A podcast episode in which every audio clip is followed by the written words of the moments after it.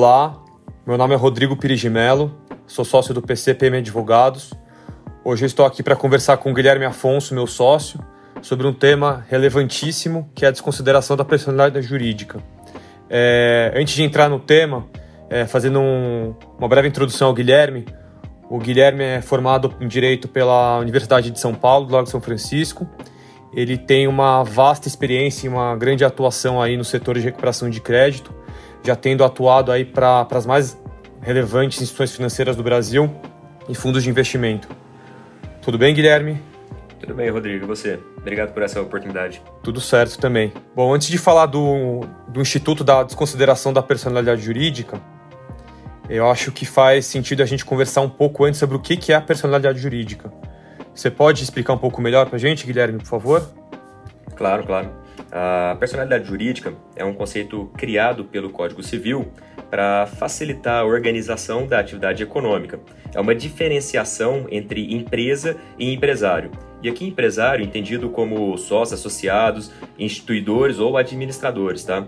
É, essa diferenciação é para uma segregação lícita dos riscos do negócio, para estimular empreendimento e a consequente geração de empregos, de tributos, de renda. Essa segregação visa proteger o patrimônio do empresário que, querendo iniciar um negócio, ele vai restringir o risco dele àquele patrimônio colocado no negócio em si e não todo o seu patrimônio. É, este conceito ele também foi repetido naturalmente pelo Código Comercial, que expressamente também previu essa autonomia da sociedade empresária. Quer dizer, os sócios têm sua individualidade patrimonial e a sociedade em si uma outra individualidade patrimonial que não se confunde com a dos sócios. Isso é um conceito muito importante para a segurança jurídica das relações entre os atores econômicos. É um, conceito muito importante para a segurança do mercado. Porém, essa segregação, que é saudável na sua origem e na sua concepção, é, muitas vezes ela pode ser utilizada de maneira fraudulenta para ocultar ou blindar patrimônio de maneira, aí sim, ilícita. Para esses casos, que são anomalias e não tem a ver com o Instituto da Personalidade Jurídica em si, é que se criou um antídoto processual, um instrumento, de forma a permitir que essa estrutura fraudulenta seja desconsiderada nesses casos específicos e os bens ocultados e as pessoas que tenham sido beneficiadas pela fraude sejam responsabilizados patrimonialmente por dívidas de, em tese, terceiros. Tá, então o que você está querendo dizer é que o incidente de desconsideração da personalidade jurídica foi criado para mitigar essa segregação patrimonial da, da pessoa jurídica. Na verdade, não. Na verdade, o, o incidente da desconsideração da personalidade jurídica, ele vem justamente para reforçar o instituto da autonomia patrimonial. Pode parecer contra, contraditório, mas na realidade, ele é um reforço indireto para que sócios e administradores atuem visando o bem comum da sociedade empresária, preservando e mantendo a função social de forma saudável, coibindo a, a manipulação da pessoa jurídica com o fim de fraudar credores. É, ou seja, este instrumento, ele reforça o conceito de personalidade jurídica na medida em que ele mostra que o abuso é uma anomalia, é, um, é uma situação que está fora do que deve ser a normalidade dos casos. Entendi. É, agradeço as explicações é, iniciais, Guilherme. E, e aí, enfim, é, evoluindo um pouco na conversa, é, explica um pouco melhor, por favor, é, quais são os requisitos da, do incidente da, de desconsideração da personalidade jurídica e quando que isso se verifica e quando que se verifica esse abuso na prática. Tá. O Código Civil, ele inclusive passou por uma recente alteração quanto a ao incidente de desconsideração da personalidade jurídica. É, inclusive, na versão final aprovada, teve a abstração de um conceito que, era, que seria muito ruim para a prática. É, de acordo com a atual redação aprovada do artigo 50, o incidente de desconsideração ele tem cabimento quando houver abuso da personalidade jurídica, caracterizado pelo desvio de finalidade ou pela confusão patrimonial.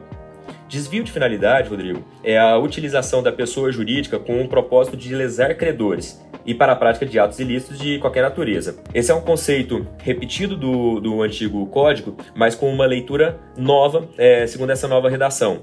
Porque Antigamente, é, entendia-se por desvio de finalidade toda vez que a empresa atuava fora do seu KNAI original, como fundamento para uma desconsideração de personalidade jurídica. E não era bem isso que, que a lei queria dizer.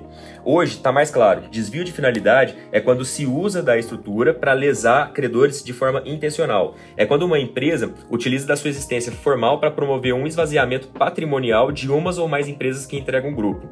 É, como que isso se aplica na, na prática? É quando você tem uma estrutura já funcionando e uma empresa nova é criada, um CNPJ novo é criado e começa a atuar de forma interposta entre as empresas já existentes. Quer dizer, ela aproveita o, a clientela, ela aproveita a mão de obra, ela aproveita os fornecedores e eventualmente aproveita até o caixa da empresa devedora. Mas todo o fluxo recente, todos os recebíveis vão passar para esse novo CNPJ, esvaziando a possibilidade de um credor daquele, daquela antiga antiga empresa recebeu os seus créditos. Já a confusão patrimonial é a ausência de separação de fato entre os patrimônios do empresário e da sociedade, que é caracterizado pelo cumprimento repetitivo pela sociedade de obrigações do sócio ou do administrador, ou vice-versa.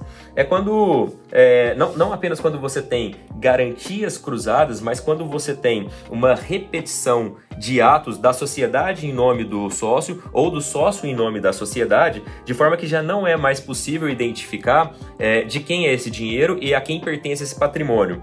É, essa é a confusão patrimonial, também caracterizada por transferência de ativos ou passivos sem efetivas contraprestações, é, doações ou também por valores ínfimos, né, valores abaixo do, do valor de mercado, é, ou ainda, segundo a, a lei fala, por quaisquer outros atos de descumprimento da autonomia patrimonial, que é qualquer, qualquer situação verificada na prática que se perceba que, como, como foi destacado antes, não há uma diferenciação sólida, uma diferenciação clara do que é o patrimônio da empresa e do que é o patrimônio do empresário. Perfeito, Guilherme. É, em relação a esses dois é, requisitos que você falou, o desvio de finalidade e a confusão patrimonial, é, os requisitos são cumulativos ou não? Não, eles são independentes, Rodrigo. Na, na verdade, é, configurando um deles, qualquer um deles, já é possível ter a configuração da, da fraude, não necessariamente de forma cumulativa. É, é, óbvio, na prática, o mais comum é que aconteça os dois de forma conjunta. Bom, Guilherme, foi importante que você falou da, da questão prática. É, do ponto de vista teórico, está resolvido, os conceitos estão bem entendidos. Agora, eu queria que você trouxesse um ou outro caso prático envolvendo a teoria, para ficar mais claro. Claro, é, tem um exemplo é, clássico que vem à minha cabeça. É uma empresa devedora já há algum tempo é, carregando várias dívidas e o, o, devedor tinha filhos que tinham uma empresa com outro objeto social totalmente apartado. É, ou seja, era, um, era a princípio é, uma estrutura totalmente lista e totalmente válida. Ocorre que com o, o, o, crescer das dívidas e com a inviabilidade da continuidade da, daquela empresa cheia de dívidas, o devedor preferiu deixar uma casca vazia e se aproveitar do CNPJ da empresa dos filhos para interpor aquele CNPJ na operação. Bem como eu havia dito um pouco antes aqui agora. É, essa empresa começou, ela, ela fez contratos como se fosse de prestação de serviços para a empresa devedora, mas na verdade o que ela fazia era atuar completamente fora do KNAI originário dela para desviar clientela e desviar fluxo de caixa. Então, quando nós identificamos isso, é, essa empresa já tinha inclusive adquirido patrimônio imobiliário em nome próprio, é, que seria completamente fora da, da, sua finalidade social, do seu objetivo social. É, nesse caso, foi reconhecida a, a, fraude e nós conseguimos estender a responsabilidade patrimonial tanto para essa nova empresa quanto para os próprios filhos que, que foram é, diretamente ou indiretamente beneficiados por essa fraude interessante. É, eu tive um caso parecido, né? É, o efeito prático foi o mesmo, e, mas nesse caso as coisas estavam um pouco mais fáceis de, de, de entender. É, a gente tinha uma sociedade é, endividada, é, que não tinha sido formalizada ainda a, a, a sua liquidação. A gente descobriu a existência de uma procuração otorgada pelos filhos do sócio dessa empresa falida para o pai é, dando poderes para ele administrar de forma geral é, as sociedades, a sociedade do filho. Descobri, descobrimos também que os funcionários que eram da pessoa jurídica falida foram transferidos é, para essa nova pessoa jurídica. E isso como que a gente descobriu? A gente descobriu fazendo uma pesquisa de ações trabalhistas é, onde esse funcionário pedia vínculo entre, entre todas as empresas. Então é um caso interessante de empresas que de pessoas da mesma família que tinham um domicílio no mesmo endereço, objetos sociais diferentes, mas com, com, essa procuração e com esses, com esses indícios trabalhistas a gente conseguiu é, é, caracterizar o grupo econômico. É, bem por aí mesmo. As provas elas passam é, desde identidade de, de endereço como também a existência de procuração otorgando poderes ilimitados para um agir em nome do outro, e também uma, uma prova que é bastante comum é, conseguir quando é, quando é possível pela natureza da, da operação é a nota fiscal. Quando você compra alguma coisa naquela empresa e olha a nota fiscal, você vê qual é o CNPJ que está faturando. Então, eventualmente, você está naquele endereço que continua o mesmo, a fachada da empresa continua a mesma, mas na hora de faturar, o CNPJ não é o mesmo. É bem esse caso que eu falei, de uma empresa interposta que está faturando e desviando o, o, fluxo ali de uma, de uma eventual execução. É, Guilherme, mais uma dúvida que eu tenho. É, qual, qual é a diferença do incidente de desconsideração da personalidade jurídica é, para fraude de execução e para fraude contra credores? Tá, os três instrumentos eles têm a mesma função. É, todos os três visam coibir e proteger, coibir fraudes e proteger os credores. Mas eles têm aplicabilidades distintas conforme cada caso. A, a fraude à execução, ela, ela tem cabimento quando a alienação ou alienação de bens é, no curso de uma ação capaz de reduzir o devedor à insolvência, quando há averbação no registro do bem ou quando há pendência de execução ou constrição judicial. É até interessante falar um pouco disso, porque o CPC, o novo CPC, ele inverteu o ônus da prova de boa-fé quando o bem ele não é sujeito a registro público. É quando a gente está falando de, de um bem móvel ou de um semovente, onde você não tem a possibilidade de registrar a existência da execução ou da constrição. É, antigamente, todo esse ônus ele era, ele era carreado ao exequente.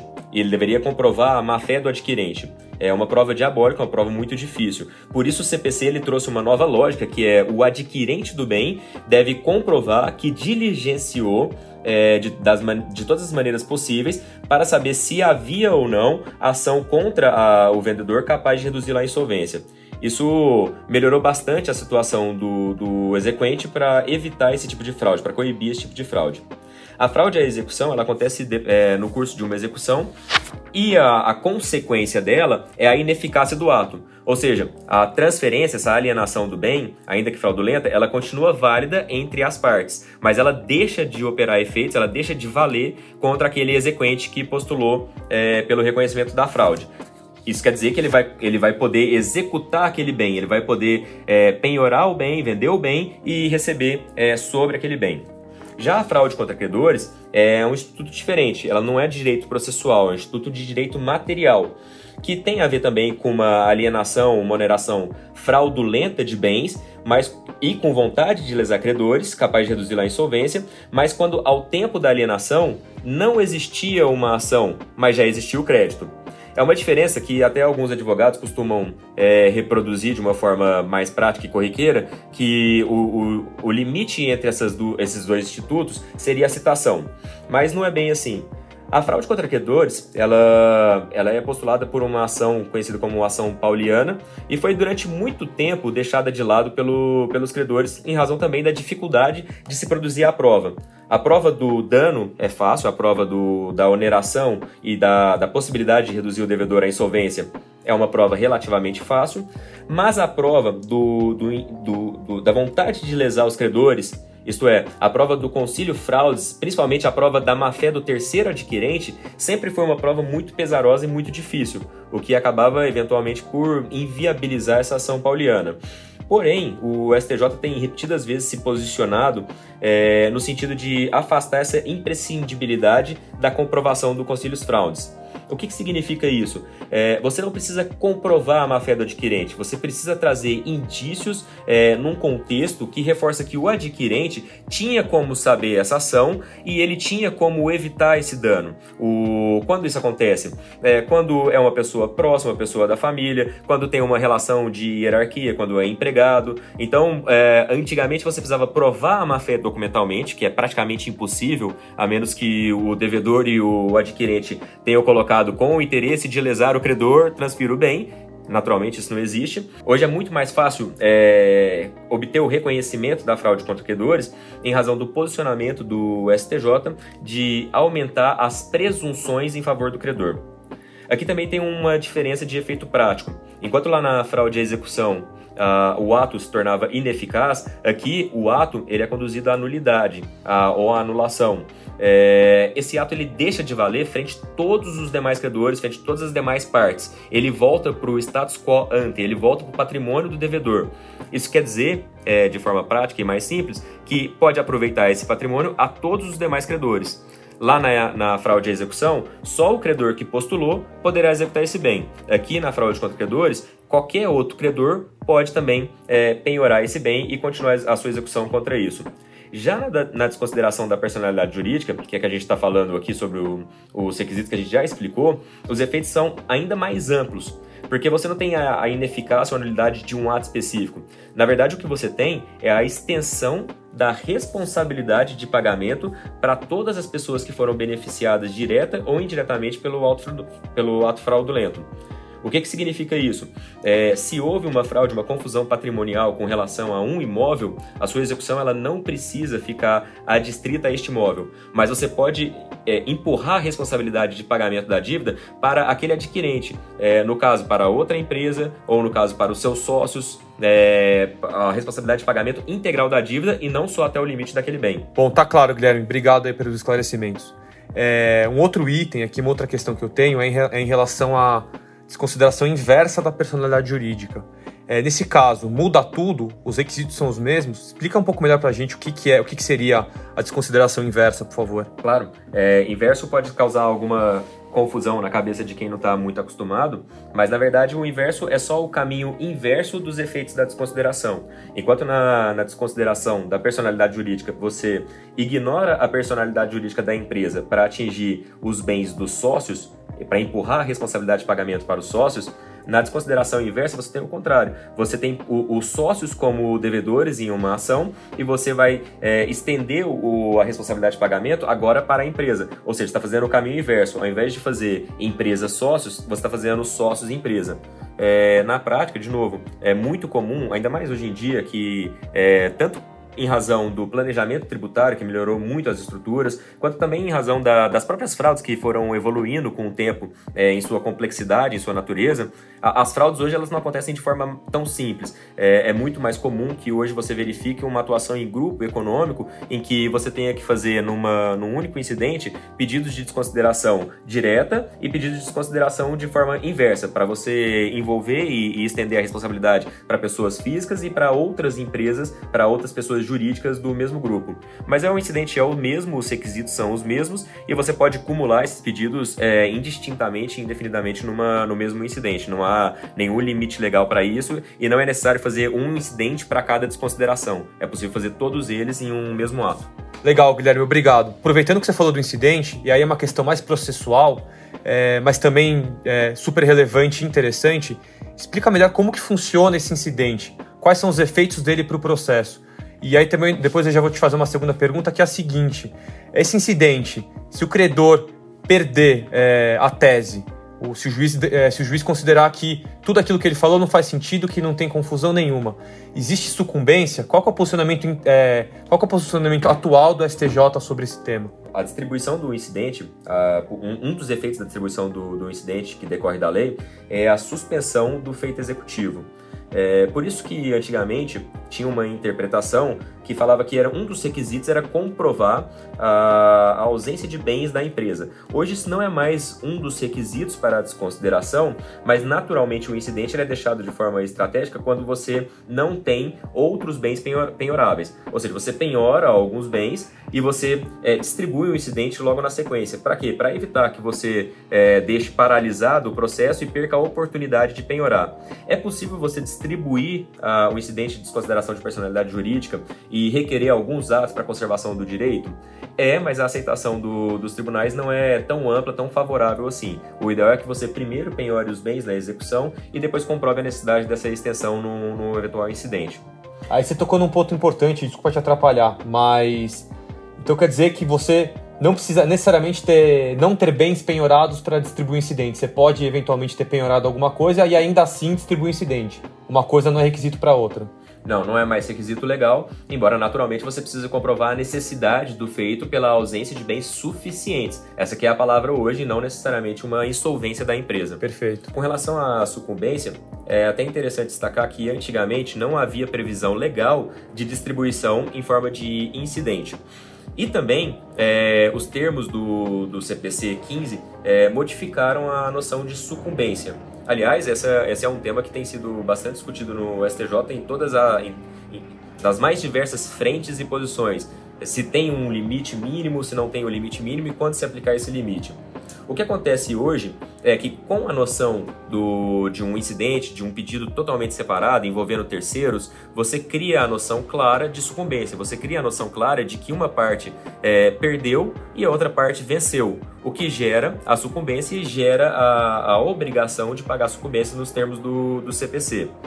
Ocorre que muito recentemente agora a, o STJ deu uma decisão é, falando que por se tratar de apreciação incidental, quer dizer, por ser uma, uma matéria é, que não, não diz respeito ao mérito do caso principal, por ser apenas uma discussão no meio do caminho, por assim dizer, não há previsão legal para aplicação de sucumbência nesses casos. Ou seja, não teria condenação em honorários advocatícios sucumbenciais caso o credor perdesse, e também não há, é, no caso de, de o credor se sagrar é, vencedor desse, desse incidente, o devedor não, não, será, não estará obrigado a pagar e nem esses terceiros responsabilidades estarão é, obrigados a pagar a sucumbência para o credor. É uma decisão que faz sentido do ponto de vista da análise de se tratar de uma decisão incidental, mas que, ao mesmo tempo, é uma, uma decisão que vai contra os posicionamentos mais recentes do STJ no sentido de sucumbência, no sentido de uma parte ter sido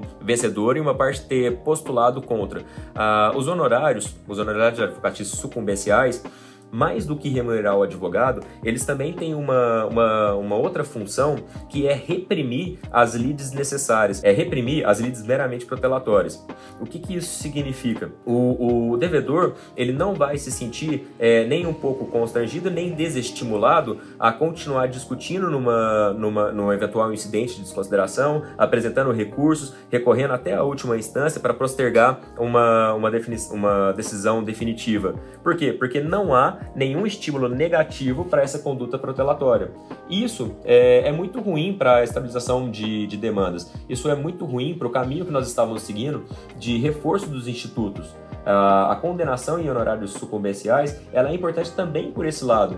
É, essas fixações agora, é, com limite mínimo de 10%, elas são muito interessantes ao meu ponto de vista para a execução. É, é muito mais comum hoje você ver advogados instruindo os seus clientes a não oporem embargos à execução se não houver uma matéria relevante, minimamente relevante, pelo risco, na, pelo risco óbvio de aumentar a exposição de, da dívida em 10%, de 10% a 20%. Então, essa, essa nova decisão do STJ, do STJ existe, não é unânime, é uma decisão isolada e que eu espero que não seja é, o caminho a ser adotado daqui para frente pela Corte. Obrigado, Guilherme, pelo, pelos esclarecimentos. Eu acho que esse tema é super relevante, é, não deixa de ser atual, né? é o que você falou, os mecanismos são cada vez mais sofisticados e é cada vez mais difícil você conseguir é, monitorar e localizar a, a, a fraude né? E então assim, o tema é super oportuno. Eu tenho diversas outras dúvidas que eu queria tirar. É, inclusive você falou agora da, do incidente.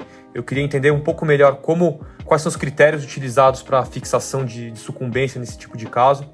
Mas eu acho que esse é um tema para um, uma outra conversa aqui. Acho que ficou claro a importância do tema. Isso aqui é uma, um instrumento que a gente consegue utilizar para é, recuperar créditos de uma forma muito mais efetiva é, trazer o devedor e as pessoas que pratica, perpetuaram a, fraude é, para a mesa, para uma negociação. Então é isso, eu agradeço aí a, a tua atenção e, e é isso aí. Obrigado, Rodrigo. Esse foi o quinto episódio do podcast do PCPM Advogados. Se vocês tiverem alguma dúvida ou alguma sugestão de novos temas, fiquem à vontade para nos contactar via LinkedIn ou Instagram do PCPM Advogados.